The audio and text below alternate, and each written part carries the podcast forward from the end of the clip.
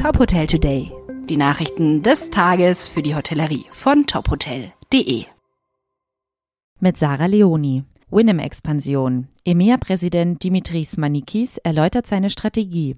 Reisen werden überlegter angegangen. Gleichzeitig gewinnen Gäste vor Ort an Bedeutung. Dessen ist sich Dimitris Manikis sicher.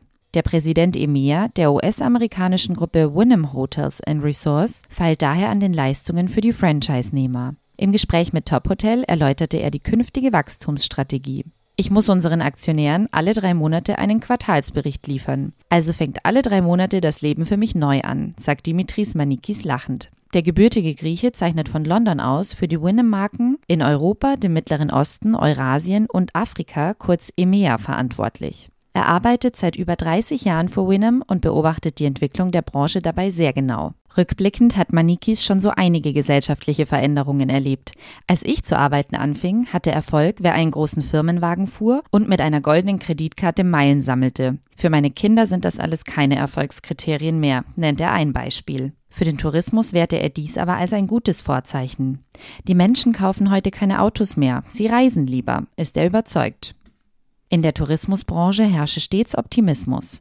Auch die Pandemie könne ihr am Ende des Tages wenig anhaben. Die Definition von Arbeit und Urlaub hat sich aber verändert. Die Menschen verreisen heute im August zwei Wochen und arbeiten vom Urlaubsort aus, sagt er. Also setzt Winham verstärkt auf das Programm Work from Winham. Dazu zählen sowohl Angebote für Berufstätige, die an ihrem Wohnort in einem Hotel arbeiten und zusätzlich die Annehmlichkeiten des Hauses nutzen möchten, als auch für diejenigen, die ihre Geschäftsreise mit Freizeitaktivitäten verbinden wollen. An den beiden dafür entwickelten Packages Workday Getaway und Workplace Day nehmen einige Häuser in der Dachregion teil.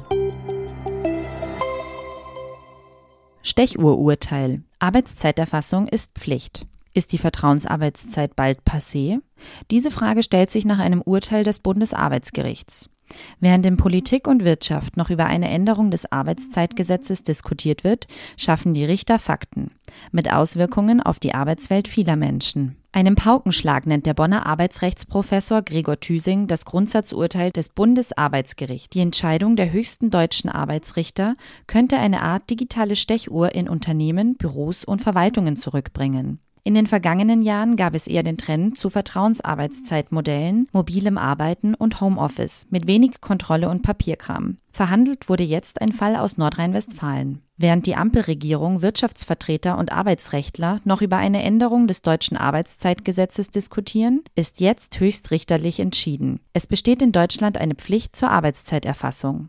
Die Präsidentin des Bundesarbeitsgerichts, Inken Gallner, begründete die Pflicht von Arbeitgebern zur systematischen Erfassung der Arbeitszeiten ihrer Beschäftigten mit der Auslegung des deutschen Arbeitsschutzgesetzes nach dem sogenannten Stechuhrurteil des Europäischen Gerichtshofs. Wenn man das deutsche Arbeitsschutzgesetz mit der Maßgabe des Europäischen Gerichtshofs auslegt, dann besteht bereits eine Pflicht zur Arbeitszeiterfassung, sagte Gallner in der Verhandlung. Nach dem deutschen Arbeitszeitgesetz müssen bisher nur Überstunden und Sonntagsarbeit dokumentiert dokumentiert werden, nicht die gesamte Arbeitszeit. Das Bundesarbeitsgericht zog aber nicht das Arbeitszeit, sondern das Arbeitsschutzgesetz heran.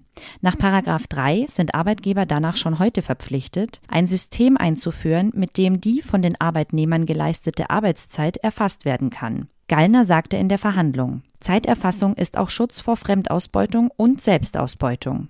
Fachleute rechnen damit, dass das Urteil Auswirkungen auf die bisher in Wirtschaft und Verwaltung häufig praktizierten Vertrauensarbeitszeitmodelle bis hin zu mobiler Arbeit und Homeoffice haben wird, weil damit mehr Kontrolle besteht. Die Frage ist, ob Regelungen zur Vertrauensarbeitszeit so wie bisher noch möglich sind, so Arbeitsrechtler Thüsing. Andere Fachleute sind da optimistischer. Weitere Nachrichten aus der Hotelbranche finden Sie immer auf tophotel.de.